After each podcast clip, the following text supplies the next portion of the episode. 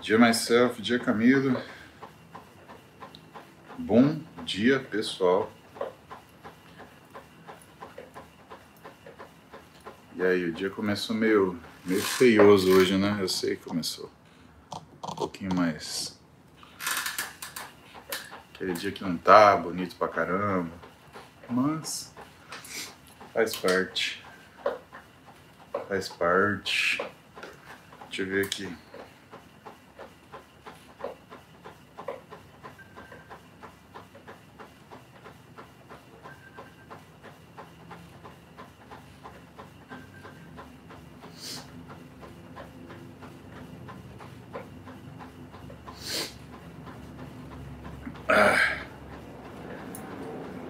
Ai, ai. Simbora então responder a pergunta de vocês, né? Que tá.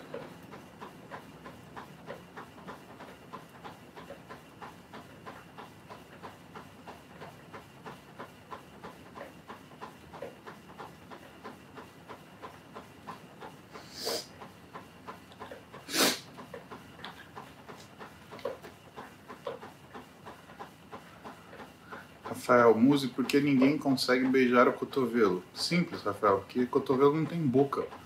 Né? Se o cotovelo tivesse boca, você beijava o cotovelo. Mas na boca fica na cara. Então aí dá certo, né? Ai, Rafael, isso é óbvio, Rafael. Jesus. Paulo, presta atenção na aula.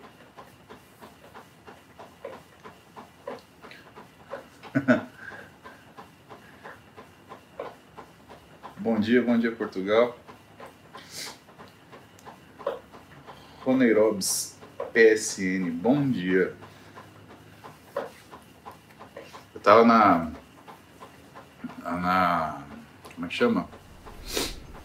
Eu tava na.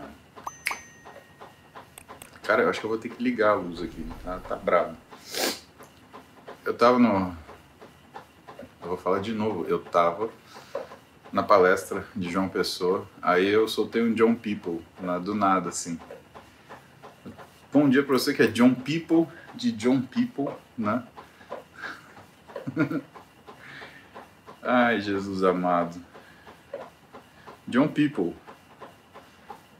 Subiu uma nova denominação, né? E aí? Descansaram de ontem para hoje? Você sabe que. Ah, ontem teve a primeira aula do Interligas lá no consultório, foi bem legal. Bem legal. E o tema. Eu ia dar o essencial em suplementação, mas aí eu dei a opção para o pessoal escolher. Tinha treinamento, né? tinha o essencial em suplementação. O pessoal escolheu treinamento. O que faz sentido para mim, né? Porque treinamento nenhum aluno vai ter na graduação, né? De medicina não, pelo menos, né? E aí a gente falou sobre treinamento. Ou seja, todo mundo mudou já o jeito de treinar hoje, né? Pensando no que a gente falou ontem. Tenho certeza absoluta, absoluta. Enfim, né? Ah, ah. Vocês não vão perguntar nada sério hoje? Ó, João Paulo Milese tá aí. Temos.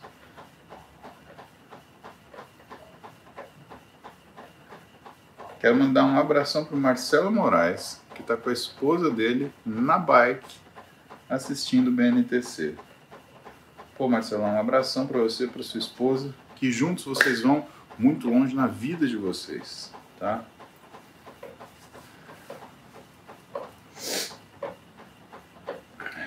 Roneirobs, o Instagram não tá online? Cara, eu tô. Mas vai saber o que aconteceu com o Instagram, né?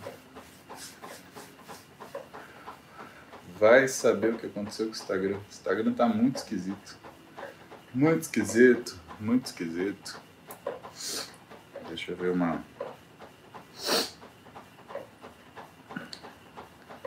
Ver se o meu pessoal do Nação Luz já acordou.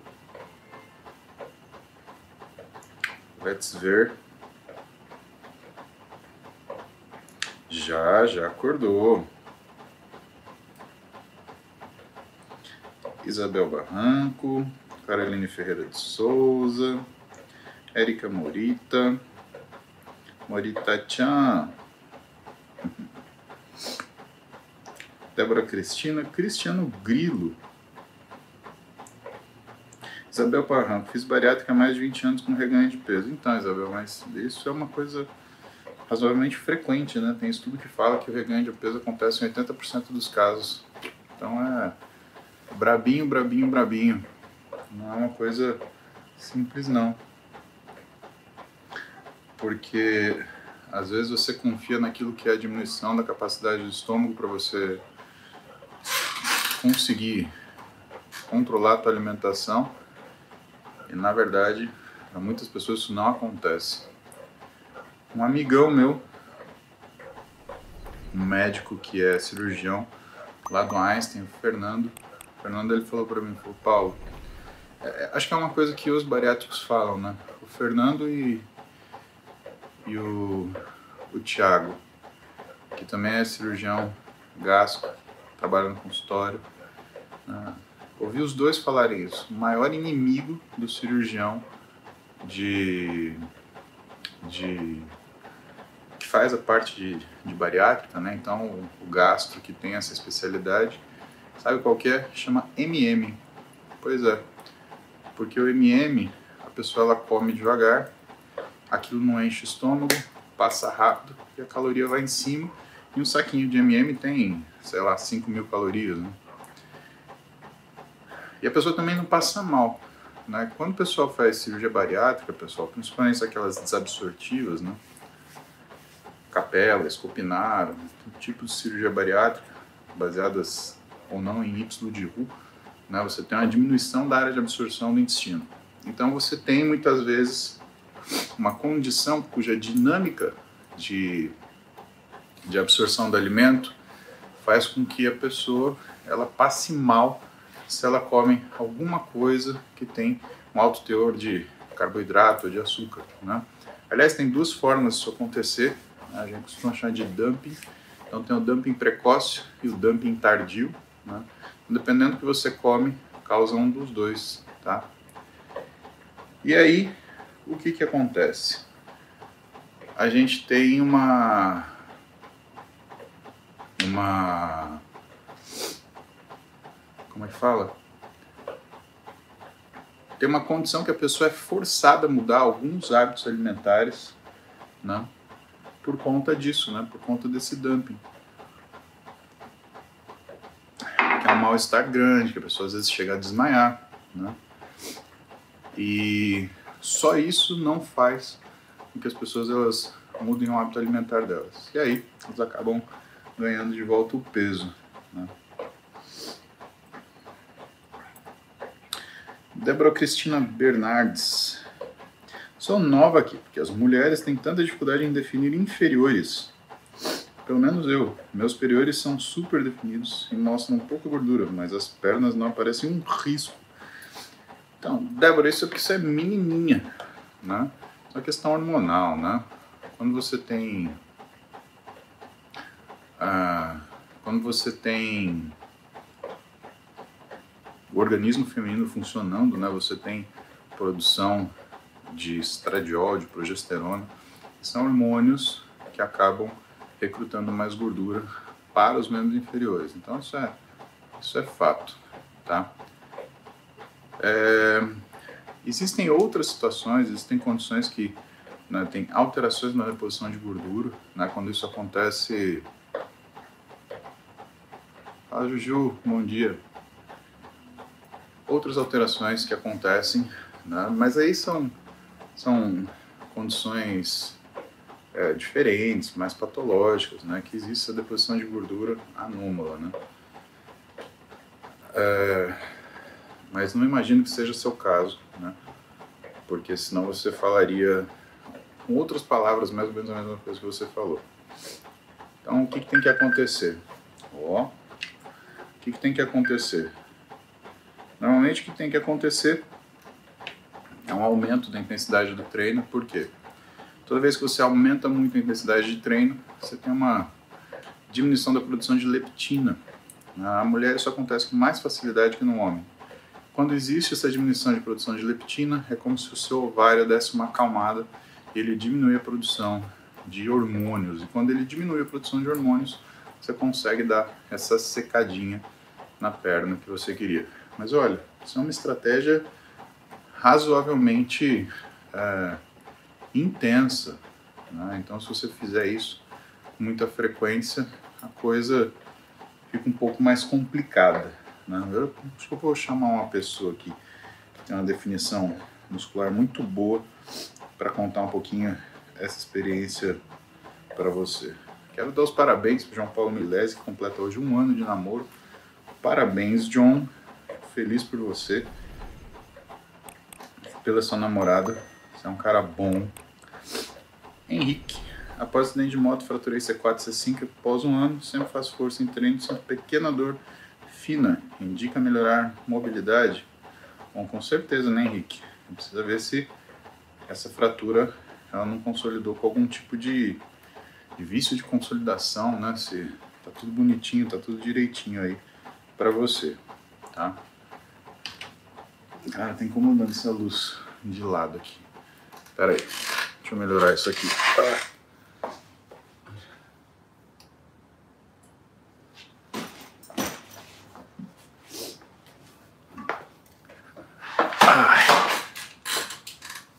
Pronto. Agora tá melhor. Mas bom, já que a gente está falando de mulheres com definições. Vou, ver se uma mulher que treina essa hora, ela já está treinando, o que, que ela está fazendo para conversar com nós. Pera aí, vamos ver aqui.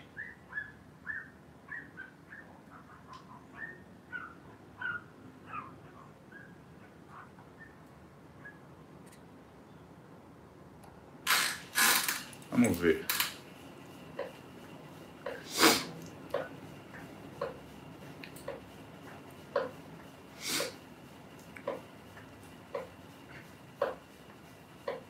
Ó, tem gente na academia. Muito bem. Muito bom. Você tá me escutando fazendo academia? Então aproveita. Faz umas 10 séries. Pelo menos.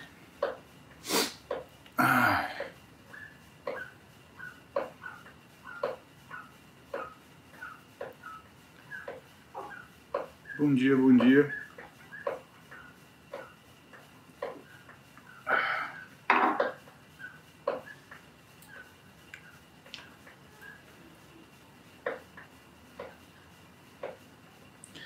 Treino específico para climatério. Na verdade, Erika, não um treino espe específico para para para climatério, né? O que existe é aquilo que você precisa em relação à tua condição metabólica e a tua condição ah, e a tua forma física, né? Porque são as duas coisas que determinam o treinamento.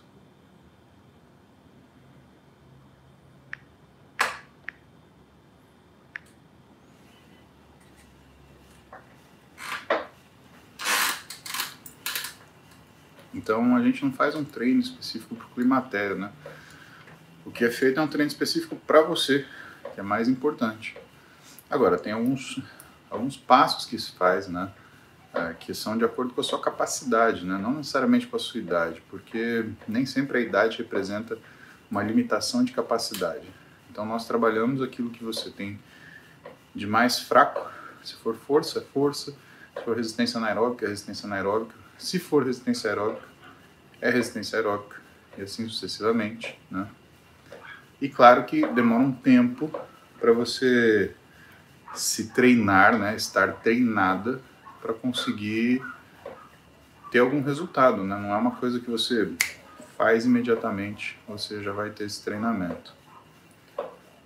André Nilschu, tanto na hipertrofia quanto no acúmulo de gordura, o organismo passa por um processo inflacionário, porque anti-inflamatório prejudica o ganho de músculo, mas não interfere no ganho de gordura. Boa pergunta, André Nilschu, pelo seguinte, porque é, eu acredito que tenha tido uma alteração aí na, no corretor, né? Não é um processo inflacionário, é um processo inflamatório, né? Porque o ganho de gordura, ele vem com um processo inflamatório né, negativo.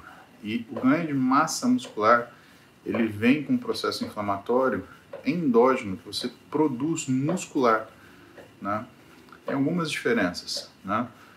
O mecanismo inflamatório negativo que você tem no processo de ganho de gordura, ele é um processo mediado, por exemplo, por ACTH. Né? Então você tem uma produção de alguns hormônios que fazem com que exista uma inflamação negativa, principalmente baseada numa coisinha chamada TNF-alfa. Esse TNF-alfa é uma das razões pelas quais você não consegue controlar, às vezes, o ganho de gordura quando você está sob uma inflamação. Né? Para ter uma ideia, até se você tem H. pylori, que é um tipo de infecção no estômago, que cursa com gastrite, né, causa uma inflamação de baixa monta, isso faz você perder massa muscular, faz você ganhar gordura cronicamente. Você resolve o H. pylori, você consegue emagrecer, né, ou consegue melhorar o que é a sua taxa de emagrecimento. O músculo não, o músculo ele precisa produzir a resposta inflamatória dele, que não responde para TNF-alfa, não responde para uh, é, NF-kappa-beta e outras interleucinas que são negativas aí para o ganho de massa muscular. Então, entenda que a inflamação relacionada ao ganho de massa muscular é uma inflamação é, específica do músculo, né? E a inflamação que acontece, né? Entenda a inflamação por sinalização, né? Então, sinalização do organismo para ganho de massa muscular, principalmente suprafisiológica, é uma sinalização específica criada pelo músculo.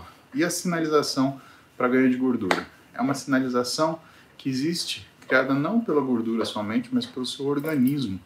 E que sinalização é essa? É a sinalização de você estar em perigo, tá? Então isso é uma isso é uma coisa muito muito específica, né? O teu corpo, ele está, por exemplo, em restrição de energia, ele libera uma série de hormônios e isso modifica o jeito do seu corpo funcionar de uma forma que ele deixe de ser um gastador de energia para ser um queimador de energia. Vamos ver aqui.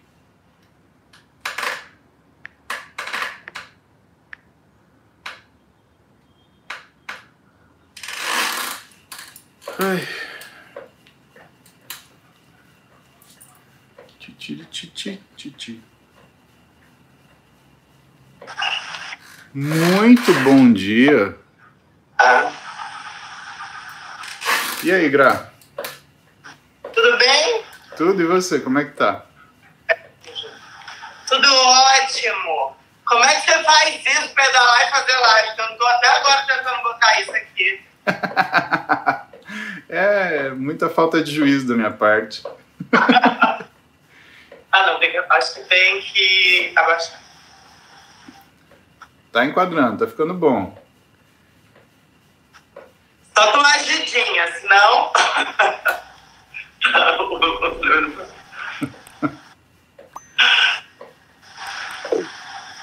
Gra, me conta então. Isso, isso, isso, isso, isso.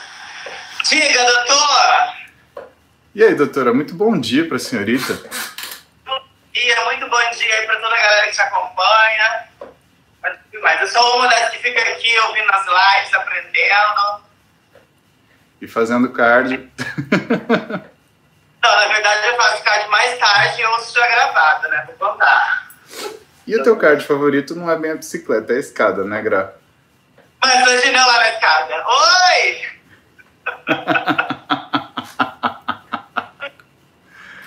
Bom, conta um pouquinho pra gente do seu dia, né? Que o pessoal às vezes acha que físico é uma coisa que aparece na nossa vida. Fala, olha, fiz um físico né, maravilhoso, né? Então conta um pouquinho o que, que você faz todo santo dia, né? inclusive final de semana. Praticamente um BNTC, né? vou contar e vou tomar bronca, produtor? Lógico que não. Ó, que eu faço todo dia. Todo dia o cardio de todo dia que vocês fazem que a gente tem que fazer. Eu prefiro fazer separado do treino. Quando eu estive aí.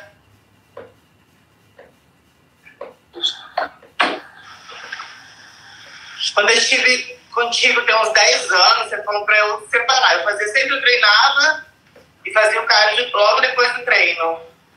Você falou, ah, vamos tentar separar e tudo mais. E quando eu separei, pra mim foi bem melhor, assim, questão do cansaço, da evolução. Então eu prefiro acordar, fazer cardio e treinar no meio da tarde ou à noite. Aí vem a musculação. Aí vem a musculação seis vezes na semana, às vezes sete. Isso é uma coisa que estamos trabalhando para a senhorita, né? Estamos tentando diminuir os treinos. Não, estamos tentando te dar um dia de repouso, fazer um deload lento para cuidar de articulação, de tendão, de músculo, né, mocinha? Mas quem treina todo dia gosta, né, Gra? Eu sei, eu, eu tive um trabalhão para parar de treinar todo dia também. Concordo com é você. Difícil mentalmente, né? Porque, cara, depois que você treina, que você realiza um treino bom, você tá pronto para tudo. Então é difícil colocar isso na cabeça de, tipo, hoje é descanso. Mas estamos trabalhando para isso. E qual que é o teu horário favorito de treinar musculação? Porque por conta dos seus compromissos, muitas vezes você não consegue treinar no mesmo horário, né? É, dificilmente eu consigo treinar no mesmo horário, mas meu horário favorito de treino é de manhã. Prefiro treinar de manhã, é, não tão cedo assim como você, 7, 8 horas, mas umas 10 da manhã é meu horário preferido. Pelo menos ter feito aí uma ou duas refeições, né? Umas duas refeições. É, bastante gente gosta, principalmente atleta fala isso, né? Que depois de duas refeições é, é o momento ideal. A gente aqui faz o que a gente pode, né? Eu, eu consigo treinar cedinho precisar treinar meia-noite, a gente vai treinar. Se precisar treinar às 5 da manhã, a gente treina também. E você já precisou treinar cedinho, assim, por causa de compromisso? Esse ano, final do ano passado, e começo desse ano, a gente estava gravando um filme e eu estava treinando 3 da manhã. Acordava, 2h40. Aí, hoje em dia eu tenho uma academia em casa, então eu conseguia fazer esse treino em casa. Aí treinava às 3 às 4, fazia cardio de 4 a 4 40 e ia gravar porque eu tinha que estar 7 às 5. E aí nós ficamos 4, 5 meses fazendo isso. Quer dizer, eu, agora eu fiquei treinando nesse horário. Graciane, ficou 5 meses treinando 3 da manhã. 3 da manhã. Bom, e esse filme sai quando, né? Isso é praticamente um filho. ah, eu acho que só no final do ano que vem. Caramba, vai demorar pra sair. É, a média de, de filmes assim são dois anos. Pra, demora pra caramba pra gravar e depois a produção e a edição ainda são mais uns dois anos. Ah, entendi. E você pode falar do que é a história mais ou menos ou ainda é segredo? Não, não é segredo não. É que eu, eu gravo uma série que chama Tô de Graça uma personagem gay. E a gente fez o filme, é um filme de comédia, super divertido, foi uma delícia gravar, um aprendizado. E, e a equipe e tudo mais. E, e, essa vivência de filme é muito diferente de tudo que eu já estou acostumada. É zero rotina. É, a gente chegava no set 5 da manhã e às vezes saía meia-noite. Porque depende do clima, você tá gravando, aí tá sol, você tá fazendo a cena no sol, aí chove, aí tem que esperar, aí você vai pra cidade. Mas foi muito divertido e, e é um filme que vai ser muito engraçado, também é de comédia. Foi bem bacana. Bom, e nesse meio do, do, de gravação, acho que também ficou um pouquinho mais complicado comer, né? Como é que você fez? Que que você, como você se organizou? Eu liguei pro meu doutor, né? Falei pra você, como é que eu faço? O que, que eu como, né? Aí você, porra, não acredito que você tá nessa rotina. E eu já tinha colocado, né? Nos intervalos a gente não conseguia parar, não tinha muito horário, e tomava shake. Aí você tomou, colocava uma fruta, uma castanha. Deu pra segurar bem, o meu peso na balança não mudou nada. Claro que a minha qualidade ficou diferente, né? Eu me senti mais flat, me senti mais murchinha e tal, mas nada que que me incomodasse. Né? Hoje em dia eu sei lidar bem com isso. Se eu estou no trabalho que eu não consigo ter minha rotina 100%, eu fico tranquilo. Eu sei que depois que acabar, a gente corre atrás. Eu ligo, doutor, pelo amor de Deus, eu tô assim, assim. E a gente ajusta né, na alimentação, nos manipulados, e dá pra segurar bem. Mas eu fiquei praticamente fazendo mais cinco refeições de shake e duas sólidas, que era que eu ia antes, quando eu saía daqui, e, e, e o jantar lá à noite. Me fala duas coisas. Primeira, você sentiu muita fome? E dois, mudou tua percepção de cansaço, de fadiga? Muito mais cansada. Muito mais cansada, assim, a, a fadiga é muito mais rápido no treino. Por exemplo, numa série de um treino de perna, eu sempre começo com quadríceps aquecer o joelho, né? Que eu um pouco de incômodo. E aí já nesse aquecimento eu já me sentia fadigada. E muita fome, senti muita fome. Você sabe, o pessoal sempre pergunta assim: ah, posso usar o suplemento para substituir refeição? E isso é uma coisa que a gente pondera para as pessoas. Sabe, Gra, eu acho que o pessoal nunca sentiu saciedade de verdade. Ou porque não comia, ou quando começou a fazer dieta, começou a colocar suplementação, e aí nunca conseguiu sentir assim aquela sensação de estar alimentado. E eu acho que é uma das coisas que mais implica no que as pessoas elas percebem motivos para desistir, né? A pessoa não consegue se sentir bem. Óbvio, o suplemento é muito bom, mas quando a gente usa para complemento, para performance, né, para melhorar aquilo que a gente já tem, né? Quando a gente usa ele como eu detesto substituir a refeição sólida por shake. Uhum. Não, não me sinto é, saciada, não me sinto psicologicamente bem para que eu gosto de fazer essa refeição.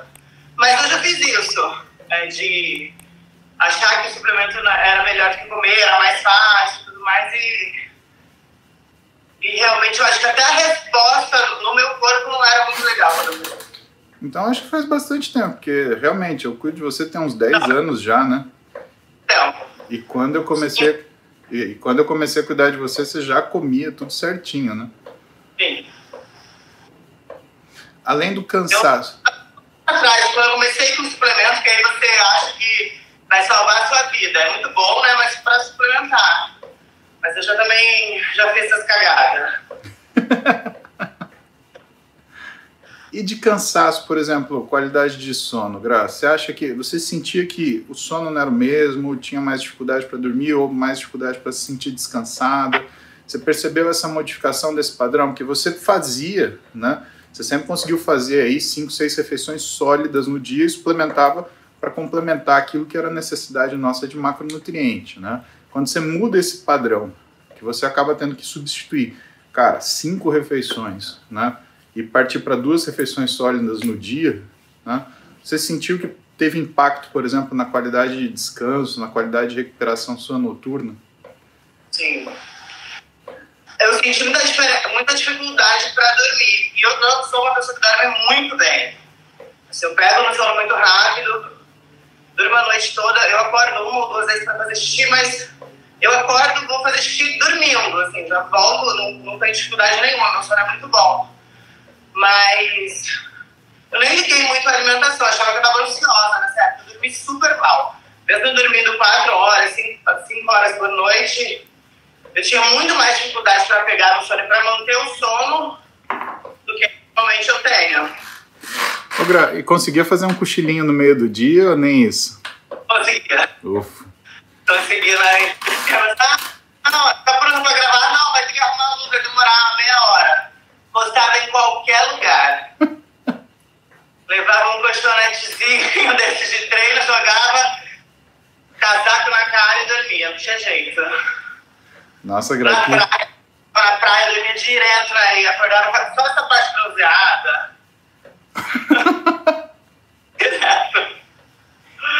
o sono quando vem. E quantos dias por semana tinha de gravação? Eram cinco dias de gravação para dois de descanso. Aí nesses dois também você descansava, descansava, né? Pra valer, né?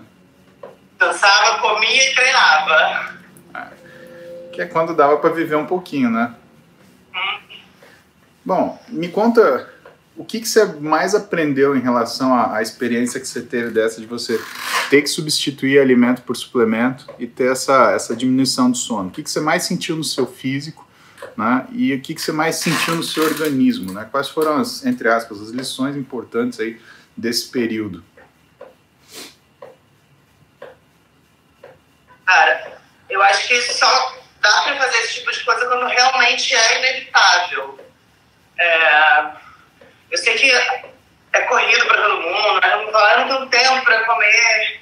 Ah, não, levar comida é muito ruim, mas se você quiser assim, ter um resultado estético. E para mim, até na parte da saúde, porque eu senti muita diferença é, no cansaço, no estresse. Estava muito mais estressada. E eu não sou uma pessoa estressada, sou super calma. Tava uma paciência assim curtinha. E para mim tem tudo a ver com a alimentação e com a falta de sono. É, o, o, corpo, né? Eu acho que tudo isso eu, pude, eu já sabia, mas eu pude ver em mim, assim, no dia a dia, como vai decaindo, né? Como você pega na pele, tá diferente, você pega no tono muscular, tá super diferente então, uma coisa que eu só faço realmente, só faria novamente se fosse imprescindível. Não tem como fazer outra coisa. Porque muitas vezes eu estou na correria de evento, de um evento para outro, e aí eu como em cinco minutos. Não tomo shake. É ruim, mas eu prefiro comer ali a comida sólida do que ficar substituindo por shake. É porque no set realmente eu não tinha como levar a comida. Estava sempre no meu carro, então eu não tinha como levar já dentro do set para comer. Entendi. Aí, por isso que tinha essa questão. Aí o shake era. Ah, vou fazer xixi, tomar um shake. Ah. Mas não indico, gente. Não, foi uma época de necessidade, né, Gra? Outro. E assim, da tua vida, essa é a fase mais ocupada que você já viveu? Se comparar a todas as fases da sua vida de trabalho? Que a fase de dançarina também era bem pegado, né? É, não acho que não foi a fase mais ocupada, não, porque quando eu dançava era mais correria. Porque às vezes eu ficava sem ver em casa 50 dias, dois meses. E aí a gente viajava de ônibus, de van. Então era, uma, era mais corrido. E muitas vezes nós fazíamos, que antigamente tinha, hoje dia não tem negócio de campanha eleitoral a gente fazia oito shows por dia. Nossa. Então era bem, bem corrido. Mas nessa época eu não tinha uma alimentação tão regrada. Eu já fazia dieta, mas eu não sabia muito horários. Eu não tinha muita noção é, dessa questão mesmo de que faz diferença. Né? Eu, eu comia as coisas que eu como hoje em dia, mas em horários meio aleatórios. Assim. Eu atendi uma vez uma, uma pessoa que conhecia você dessa época, trabalhava com você, e ela falava que mesmo na época que, que você dançava, todo mundo sentava para almoçar, comia um monte de coisa arada, ou para jantar, rodízio de pizza, aquela confusão. Aí você pediu seu franguinho grelhado, né? E às vezes um carboidrato, às vezes nem carboidrato você comia, você comia uma salada, mas que você sempre foi regradinha. E a pessoa ela reconhecia, ela falou assim: Eu reconheço que o físico da Graciane é uma construção, né? Ela veio fazendo aquilo há anos, ela faz isso desde a época da, da dança. E a dança também era uma coisa super puxada, né, Gra? Pô, é, oito shows por dia, você tava dançando, né? É super puxado e eu tinha essa ideia de que ah, não pode comer muito, não pode comer muito carboidrato, então eu fazia isso, a gente ia realmente é, em vários lugares, rodízio e tal. Eu estava sempre ali no franguinho, no grelhado, mas eu comia muito pouco carbo. Tinha medo, ah, não, carbo engorda. Então, sei lá, era noite, mas eu ainda fazia três shows eu não comia carbo, porque era noite. Então, eu também já errei bastante. Então, por isso que eu falei, eu fazia, comia talvez os alimentos certos, mas de uma maneira bem errada. Tanto que eu não tinha evolução nenhuma, né? Eu acho que nessa época quando eu dançava, eu pesava uns 55 quilos, era bem magra. E eu treinava muito pesado, muito mais do que eu treino hoje, até que tive muita força. Mas comia muito errado, assim, muito pouco. Você treinava e mais? Nada. E você treinava mais pesado do que hoje, você acha? Mais pesado. Caramba. Quando que você Porque sentiu? Aquela geração, e aí você me corrige, eu não sei como era pra você, mas onde eu ia, eu via que era muito isso, era só carga. Ah, Então vamos ver quem pega mais. Ai, quem pega mais pesado aqui no leg. Mas vamos enchendo, vamos enchendo e vai fazendo. Entra um, entra outro, vai fazer um rodízio. E meio que era a graça da academia era isso. Quem tá treinando, ai, quem agacha mais pesado? Bota aí 200 quilos que a ele vai agachar. E era assim, não, não, o treino só era isso. E aí eu tô falando lá mais de 20 anos atrás, né? Você sabe que a aula que eu dei para os meninos ontem no, no Interligas lá no consultório era justamente isso, né? Porque médico não tem aula de treinamento, né? Não, nem quando a gente passa. Aliás, só 11% das faculdades de medicina tem medicina esportiva na grade curricular. Né? O que pra gente é complicado, né? Porque como é que o cara vai descobrir que ele quer fazer medicina esportiva se ele não teve isso na graduação? E aí eu coloquei para eles, o que, que vocês querem estudar? Vocês querem estudar um essencial sobre suplementação ou vocês querem ver treinamento? Aí eles, ah, quero ver treinamento, treinamento, treinamento. E eu via isso no, no olhar deles, assim, quando a gente desfaz aquela máscara que, que o peso é tudo, né, e que tem coisas que precisam ser observadas, a pessoa, ela já, eu olho para a cara da pessoa e assim, eu consigo entender, eu consigo ver na mente dela assim, cara, amanhã eu vou treinar diferente. Sim.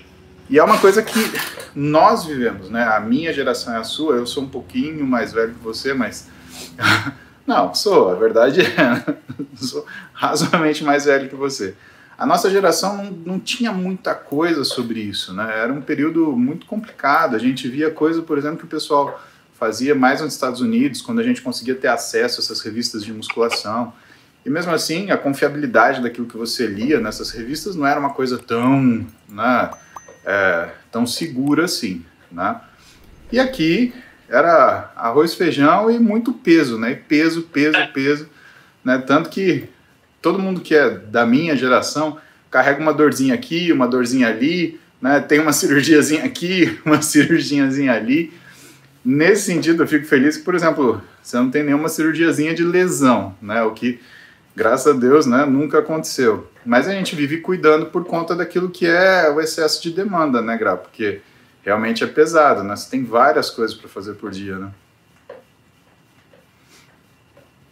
É, eu, eu acho que às vezes muitas pessoas me falam, ah, eu quero ser disciplinada como você, eu quero ser assim. Eu falo, gente, eu não sou tão disciplinada assim, porque embora eu faça todas as outras coisas e tal, consiga ter uma rotina de alimentação e de treino, eu não tenho disciplina para descansar.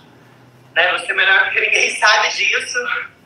Eu, eu tenho muita necessidade de fazer atividade física, às vezes meu dia tá super cheio, eu tenho evento, tenho gravação, e chego em casa 10 horas, já treinei de manhã, mas chego em casa 10 horas da noite. Aí eu acho que não dá pra. Aqui tem um pole aqui em casa. Uhum. E aí eu vou pra uma aula de pole online. Então, nesse sentido da disciplina, para descansar, eu tenho muita dificuldade. Realmente, eu tô sempre. Não sei se porque minha vida foi muito corrida e eu tô sempre pra lá e pra cá e eu acabei acostumando com isso. Que meu corpo fala: não, dá pra fazer mais uma coisa. Ah, não, vamos ali, vamos jogar um tênis, vamos fazer, dar uma corrida. Então, eu tô sempre fazendo alguma atividade. E aí, nesse sentido de ter disciplina para o descanso, que eu sei que eu teria até um, um shape muito melhor e talvez não tivesse uma lesão ali, outra aqui. Se eu descansasse mais, eu tenho total consciência, mas eu ainda tenho bastante dificuldade para isso.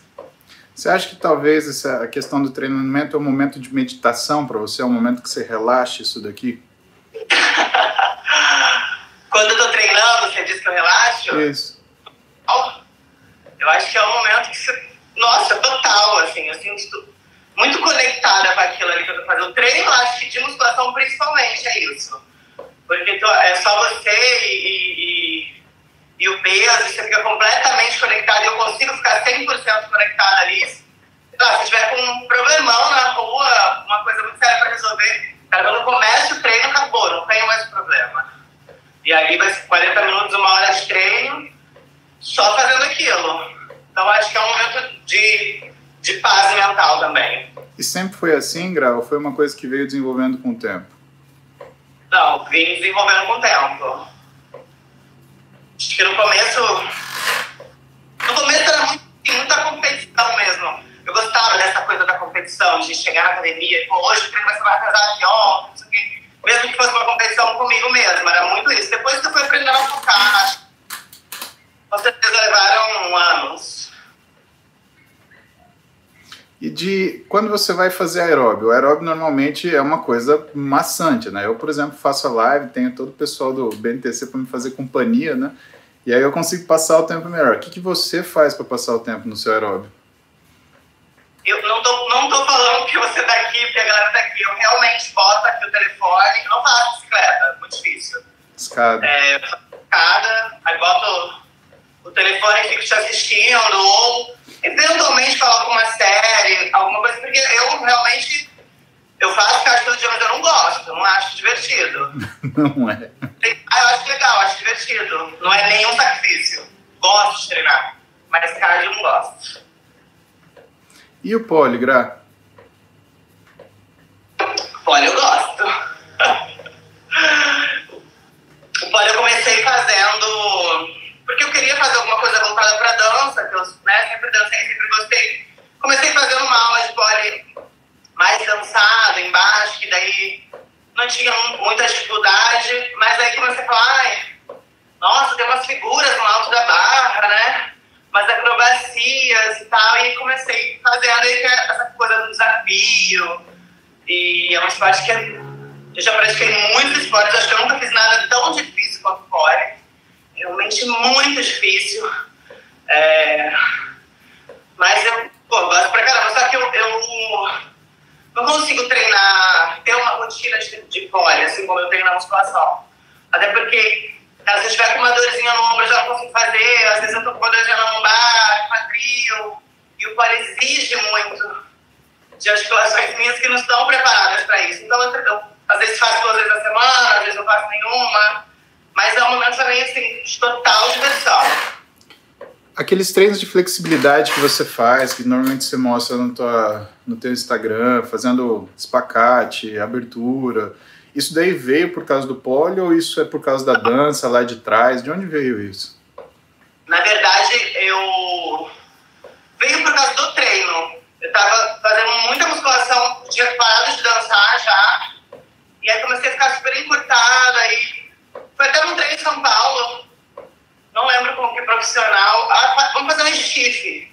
Meu stiff tava descendo nem até o joelho, assim, tava muito encurtado. Falei, aí o profissional falou, não, vai errado, se ele descer mais. Eu falei, cara, eu não consigo, tava muito encurtado. E aí eu comecei a fazer aula de alongamento, simples, assim, de academia. É, só para alongar, botar a mão no chão de novo, colocava a mão no chão de jeito nenhum. Mas aí, como tudo que eu faço, ah, não, agora eu quero fazer isso bem. Aí fazer aula de flexibilidade, que é diferente do alongamento. Sim. Né? Chego e alonga, flexibilidade. Aí a gente trabalha realmente para melhorar nessa questão. E aí eu comecei a fazer, não fazia core ainda. Demorei, depois que eu comecei a aula de flexibilidade, acho que eu demorei mais uns três anos para começar a fazer core. Ah, e você tem uma flexibilidade de quadril e de lombar que é impressionante. Quanto tempo para então, você sair da, do encurtamento do stiff Oi? Eu não tinha, nem quando criança, assim, não era uma pessoa flexível. Não era uma criança flexível. Não, não fazia balé nem nada quando eu era criança. E eu consegui evoluindo. Lógico que tem coisas que eu sei que eu nunca vou conseguir, tipo, flexibilidade de coluna, torção, umas coisas que eu mostro pra galera que me acompanha e falo, eu quero fazer isso aqui. As pessoas olham pra mim e falam, oi? Não, eu quero pegar a perna aqui atrás. Eu tenho esses objetivos. Se eu vou conseguir? Talvez nunca, mas eu tenho esses objetivos.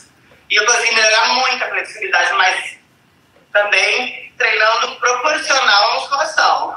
Seis dias de musculação, seis dias de treino de flexibilidade. Caramba, Gra. E quanto tempo Sim, entre você ter aquele encurtamento do stiff para conseguir fazer essas, esses movimentos que você faz hoje, ter essa, esse alongamento que você tem hoje? Quatro anos. Quatro anos. Caraca. Com muita paciência. Sou uma pessoa muito paciente. não, tem muita paciência. Eu não sei se outras pessoas, mas tudo na minha vida veio com muito esforço. Muito devagar. É, muita gente fala, nossa, você trata lá no músico, caraca, você deve ganhar massa muscular assim. Eu falei, gente, eu, a gente acompanhando sabe que eu ganhei um quilo de massa muscular por ano, praticamente. É. é um negócio que é muito lento.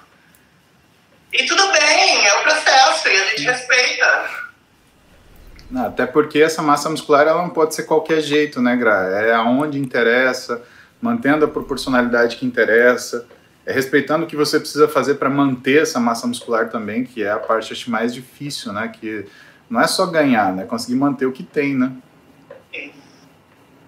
Ah, e a gente, vou aproveitar aqui o espaço para falar que você fez um trabalho muito legal comigo, porque eu nunca. As pessoas perguntam, ah, você faz musculação para ficar gostosona, não sei o quê.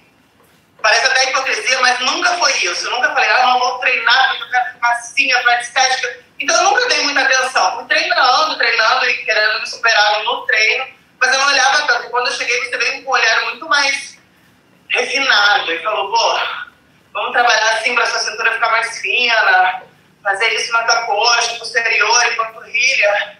E foi realmente um start, assim, da atenção a esses detalhes e o meu físico melhorou, para mim, 100% depois que a gente veio fazendo esse trabalho, que também levou um tempo. É, eu lembro, 10 anos atrás, quando eu falei para você, escuta, a gente precisa treinar panturrilha. Você olhou pra minha cara, panturrilha? panturrilha. Mas, gente, eu já treinava panturrilha, mas eu fiz treino sapato. Como assim, não? A gente precisa melhorar essa panturrilha, porque tua coxa vai parecer que eu falei, ai, quadríceps, eu quero mais quadríceps. E realmente fez muita diferença. Sabe que isso é uma coisa que a gente. Eu, eu observo com homens e mulheres no consultório, né? As pessoas. Eles têm aquele espelho grande. As pessoas elas estão acostumadas a olhar, é, além de ser 2D, elas estão acostumadas a olhar um segmento. Então, o homem, ele olha reto. Né? Então, ele olha o tronco, ele olha isso daqui. O que interessa para ele é peitoral, ombro, braço, mais ou menos. A mulher, ela olha para frente, mas ela para baixo. Então ela olha quadril e coxa, ela não chega na perna. Então um dos exercícios, um dos exercícios mais legais é a pessoa se observar e ver que ela tem corpo em todas as dimensões. Ela tem corpo de lado, ela tem corpo quando ela se olha de costas e que essas coisas elas têm que conversar, né? Você tem que, né, você tem que ter um, um quadríceps que tem um posterior de coxa que comunique com ele, né? O quadril ele tem que estar tá naquele contexto de quadríceps e posterior de coxa. Se você tem bastante quadríceps, você precisa ter bastante panturrilha também, porque essa panturrilha ela vai fazer com que a gente diminua essa sensação do joelho e dê uma sensação de vigor físico maior, né? E eu acho que é uma das coisas mais importantes assim do, do que a gente faz, sabe, Gra? É, é ensinar as pessoas a se observarem, é ensinar as pessoas elas entenderem que o físico ele é uma coisa do fio do cabelo até o dedão do pé, e que essas coisas elas têm que entre aspas conversar, né? tem que existir uma, uma harmonia entre tudo isso, né? E que essa harmonia, e aí você falou de estética, né, é uma é uma coisa muito pessoal, né? A gente não faz nada para os outros, a gente faz para nós, né? É uma questão de, de como que você se enxerga, né? E como você gostaria de, de se enxergar. Né? O que, que em você faz, faz diferença? Né? Uh, o que, que você acha que é a sua identidade? Então, na verdade, dentro da medicina esportiva, o que a gente trabalha é uma estética ligada à identidade. Como que você gostaria de se ver e como que você se enxerga. E aí a gente vai juntando as duas coisas. Com você, eu digo que foi um desafio, por quê? Porque a gente tinha o samba, então sempre chegava a época de ensaio de escola de samba, eu ficava pensando, ai, Graciane joelho, ai, Graciane quadril, ai, Graciane... Pô, ensaio de três horas. Gra, é de matar o titio, né? Eu ficava dois anos mais velho, cada vez que eu via você lá, tá, tá, tá, ah, caramba. Então tinha isso. Tinha...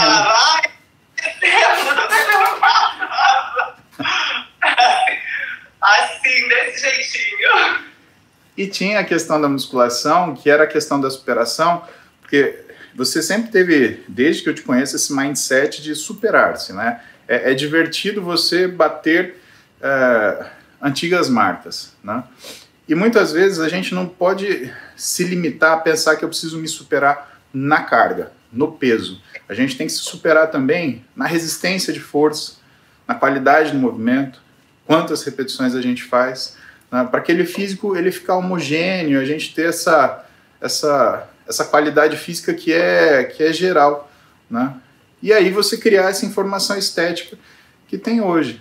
Né? Eu, eu olho para você e eu, eu falo, quando eu dou em aula de pós-graduação, né, porque o pessoal sempre pergunta de, de cases, né? E, e o teu caso em específico é uma pessoa que vive com o físico de um atleta, 365 dias por ano, mas vive como uma pessoa comum 365 dias por ano. Você tem obrigações, você não é seu trabalho treinar, né? ou seja, a, a, a forma atlética que você tem é uma coisa que remete a você. Tem relação com o seu trabalho à medida de que a estética ela é uma coisa que chama atenção e diz quem você é, mas que dentro daquilo que é o contexto, que é a tua vida, né, o teu físico ele fala para você, é o que você gosta. E a gente, eu sempre respeitei isso e eu sempre admirei isso em você. E o que eu vejo que às vezes as pessoas elas têm dificuldade de encaixar é que para você conseguir fazer alguma coisa muito boa, na verdade você tem que entender para a pessoa o que, que é o que ela quer fazer e ver como é que a gente vai juntar esses dois pedacinhos, né? É, curiosamente você tem a rotina mais difícil que eu tratei nesses últimos 17 anos de 20 anos de formado, né?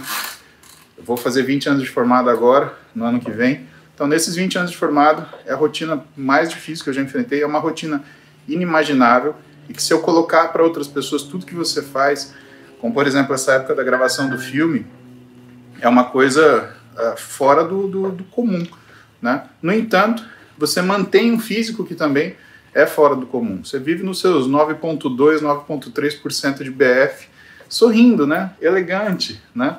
E a gente olha para você e tá tudo bem, e você tá tirando foto, abraçando as pessoas, beijando, né? E eu vejo pessoas que às vezes eu tô no consultório que quando o sujeito ele chega em 10% de gordura, ele já quer matar um, né? Quer morder a mãe, quer amarrar a esposa, é uma é uma dificuldade, viu?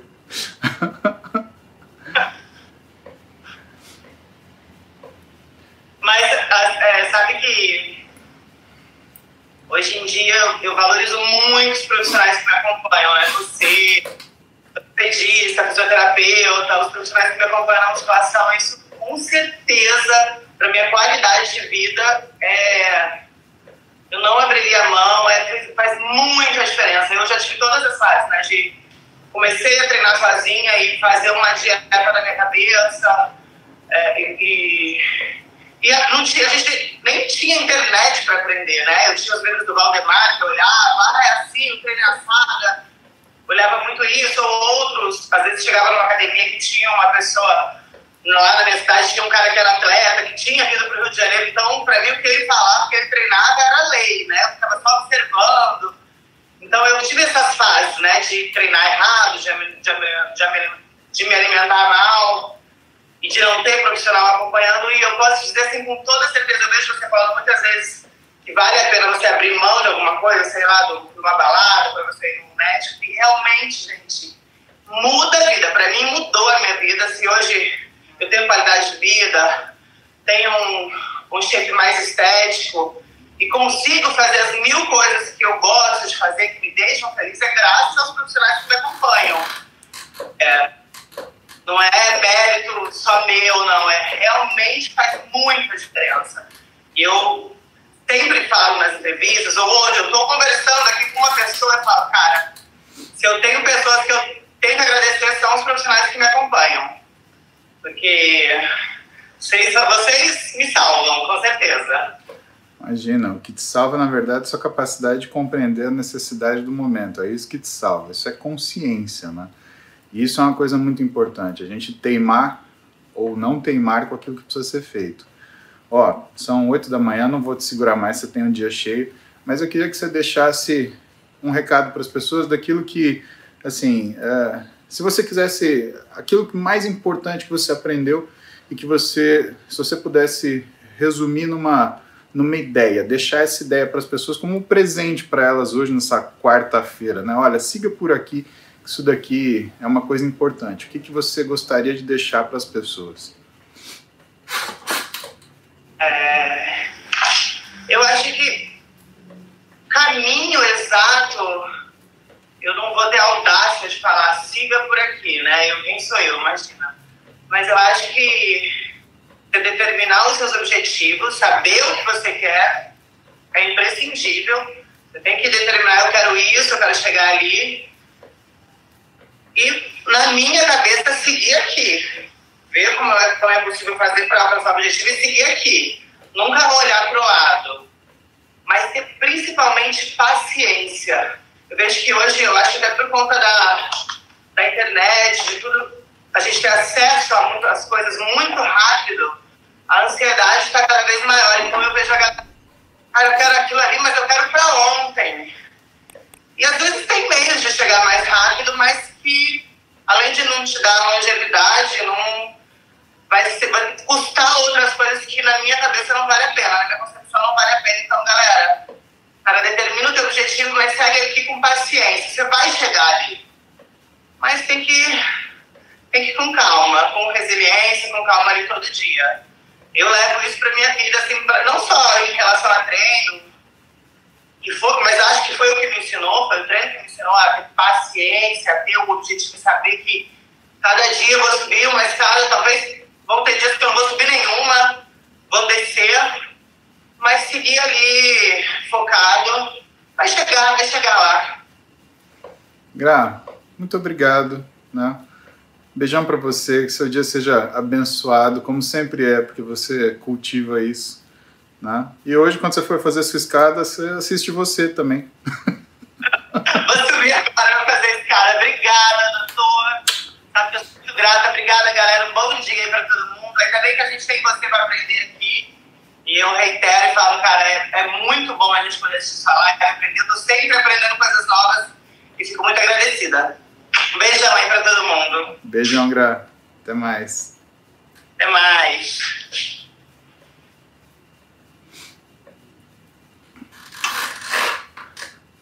Bom, pessoal. Então hoje a gente teve uma participação mais que especial de uma pessoa que mais que treina, né? Treina, vive a vida, tem compromissos. São as coisas que eu vivo falando para vocês. A gente consegue fazer as coisas, mas pelas palavras da Graciane, né? Vamos ter paciência, vamos fazer o que precisa. E ela falou en passant, mas é importante lembrar isso, né? É uma coisa muito importante que ela falou quando você olha em uma direção, siga nesta direção. Esse que é o, o, o, o segredo das coisas. Ó, o Luiz Almeida está aí, ele atende a Gra, né, cuida da parte miofacial dela, né? E o que é muito importante de tudo isso, a, a lição que eu sempre tento falar para vocês diariamente, é justamente confie nas coisas que são conquistadas com o tempo. Tá? E é engraçado que isso é uma constante na vida, né? Se vocês forem olhar o trabalho do Warren Buffett, né? Quem que é é o cara? Um dos caras mais ricos aí do mercado de investimento, né? E o que que ele fala? Ele fala que todo negócio a longo prazo é bom, né? Que se é negócio a longo prazo, né? Que aquilo que é curto prazo é arriscar-se, né? E dentro dessa dessa condição física, né, pessoal? É o que eu posso trazer para vocês algumas pessoas eminentes e que têm experiência de vida para falar para vocês das coisas que fazem diferença. Né? A Graciane, com certeza, ela é um ícone disso, né? porque é aquela, bela, aquela velha história, né? Você tem que entrar no sapato da pessoa para entender o que, que ela passa. E vou te falar, para você conseguir fazer as coisas que a Gra faz com graça, com tranquilidade, é difícil, viu? Eu não sei se eu conseguiria. Vamos ver mais algumas perguntas aqui do YouTube para a gente poder encerrar hoje, né? Então, Gabriel Fernandes teve uma fratura no radial infraarticular sem desvio. Quando poderei pegar peso novamente? Eu caí de 3 metros. Gabriel, o que, que você estava fazendo a 3 metros de altura? Gabriel, você não é passarinho para ficar em cima do poste, né? Acho que essa é a primeira coisa, né? Agora, fraturas, a gente pensa aí pelo menos aí uns três meses para você ter uma consolidação bacana, para você ter uma, um remodelamento inicial e para conseguir tolerar carga, né? Não é uma coisa que é tão rápida assim, osso, né? É mais complicado, tá? Tiago Vasconcelos, existe uma quantidade certa de exercícios séries para cada grupo muscular quando sei que estou catabolizando por excesso? Tiago, infelizmente, se você deixar para observar sinais clínicos que você está que você tá catabolizando, esses sinais eles vão mostrar um catabolismo tardio, ou seja, você vai estar tá há muito tempo catabolizando. Então, o ideal é que, na verdade, você se antecipe, né? Por isso que a gente usa exames, né? Um cortisol muito elevado, uma ureia muito elevada, um ácido úrico elevado, muitas vezes uma creatinina elevada, elas mostram esse catabolismo. Aí a quantidade de séries por grupo muscular, isso é uma coisa que o profissional de educação física, o seu treinador, ele vai determinar de acordo com a forma do seu corpo. Aqueles músculos menos desenvolvidos vão ganhar mais séries, os músculos mais desenvolvidos vão permanecer com o número de séries médio, né, para que dê tempo desses menos desenvolvidos alcançarem os mais desenvolvidos. Léo Teixeira indica alguma marca de bike spinning acessível para acompanhar o BNTC. Léo, a minha acho que é a mais barata que eu achei. Paguei 3 conto, né? Da Steel Jean BR, tá? Os meninos colocam aí para você na tanto no meu tem no meu Instagram, se você olhar na descrição da live, tem lá, você encontra, né? Mas os meninos colocam na descrição também do YouTube, tá? E cara, eu tô com a mesma bike aqui anos, né? E ela tá aqui, né? Aguentando um monstro que fica variando entre 110 e 120 quilos, né? Pedalando com vocês uma hora por dia, tá? Eduardo Silva, uso de creatina interfere na inspeção de saúde no concurso? Interfere, Eduardo. Por quê? Porque a creatina ela funciona como uma variável pré-analítica. Ela muitas vezes aumenta os níveis de creatinina. Eu te aconselharia a fazer um exame prévio, se esses níveis não estiverem suprafisiológicos, mantenha sua creatina e ponto final. Agora, se a creatina der tipo 1.3, 1.4, vale a pena você tirar, porque até você explicar o que, que é variável pré-analítica, o que, que é creatina, você vai conseguir um problemão, tá? Patrick Telles tem T4 e TSH normais. Testosterona livre e calculada, baixa, 13,320. Cortisol está alto, pode ser necessário reposição hormonal ou apenas diminuir cortisol. Então, Patrick, se você faz uso de esteroide numa situação de hipercortisolinemia, principalmente quando você está suspeitando que ela está bloqueando a sua testosterona, o que você consegue é piorar o bloqueio da testosterona. Você fica com um nível bom de testosterona no exame, só que você piora muito a sua resistência periférica à insulina. Esse é um mecanismo, por exemplo, de falha de ganho de massa muscular. Por quê? Numa condição de hipercortisolinemia que faça bloqueio de testosterona, você já tem um aumento da resistência à insulina, ou seja, a insulina não chega no músculo para fazer músculo. Quando você coloca testosterona, você piora essa resistência à insulina. E aí você incha e algumas vezes ainda perde massa muscular. Então o que você tem que fazer é observar o que está fazendo essa hipercortisolinemia subclínica, tá? Uma coisa que tem que chamar atenção é peso. Está acima do peso? Muitas vezes acima do peso você tem essa característica, né? Uma função tiroidiana normal que está sendo mantida por um excesso de caloria associada a uma hipercortisolinemia subclínica algumas vezes ou absoluta outras.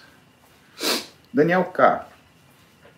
Passei no endócrino e tenho 570 de testosterona, 25 anos, 10% de BF. Ele me receitou tribulus e clomifeno. Faz sentido? Achei que não. Obrigado. Ah, Daniel, é assim, se eu tivesse só um exame de 570 de testosterona, né, seu, eu seria, eu esperaria um pouco mais. O tribulus não vai interferir em nada nos seus níveis hormonais. O clomifeno pode interferir, né? A questão do clomifeno é que ele é um modulador seletivo de receptor estrogênico. Então, o que, que pode acontecer? Ele vai aumentar sua testosterona total, só que vai diminuir sua testosterona livre, porque ele vai modular para cima o SHBG.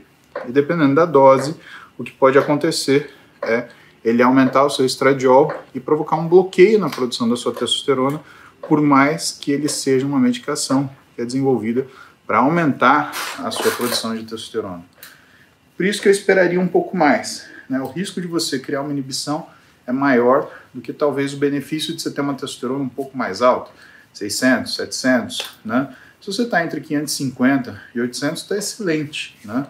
E tem muito pouca diferença. O que vai mudar, né? Aí é a sua rotina alimentar, é aquilo que é a sua, a sua, o seu treinamento. Essas coisas vão fazer diferença. Agora, eu imagino que ele sendo endócrino, né? Ele sendo especialista em endocrinologia, ele saiba muito bem o que ele está fazendo. Eu te indico confiar nele, né? E observar, né? Muito bem critérios clínicos e se você sentir alguma coisa diferente, imediatamente ligar para o seu médico e voltar a conversar com ele. tá? Ah, vamos ver o que mais. É isso, pessoal. 8 e 13 da manhã, lidos nossos. Como é que chama? Lidos os nossos superchats.